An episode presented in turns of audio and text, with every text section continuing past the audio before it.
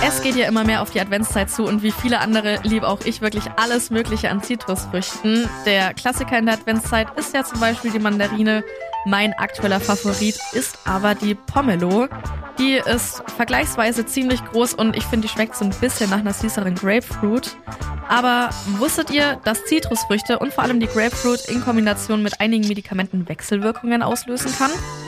Der Grund dafür ist ein Inhaltsstoff der Grapefruit, das Naringin. Es hemmt nämlich ein Enzym in der menschlichen Leber mit dem Ergebnis, dass Arzneimittel vom Körper schlecht abgebaut werden. Und diese Wechselwirkungen können tatsächlich bei mehr Medikamenten ausgelöst werden, als man denkt. Das fängt dann zum Beispiel schon bei infektionsbekämpfenden Mitteln an, zieht sich aber auch über Allergiemittel, Antibiotika, Krebsmittel und sogar die Antibabypille.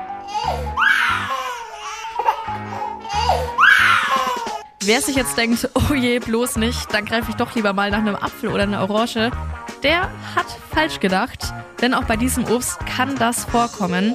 Deshalb informiert euch am besten mal über euer Medikament oder achtet darauf, was ihr euch zuführt und das in zweierlei Sinne. Und damit habt nicht nur ich heute wieder was gelernt, sondern hoffentlich auch ihr und vielleicht bleibt euch das mal im Kopf anstatt dem Ort, wo ihr eure Teetasse abgestellt habt.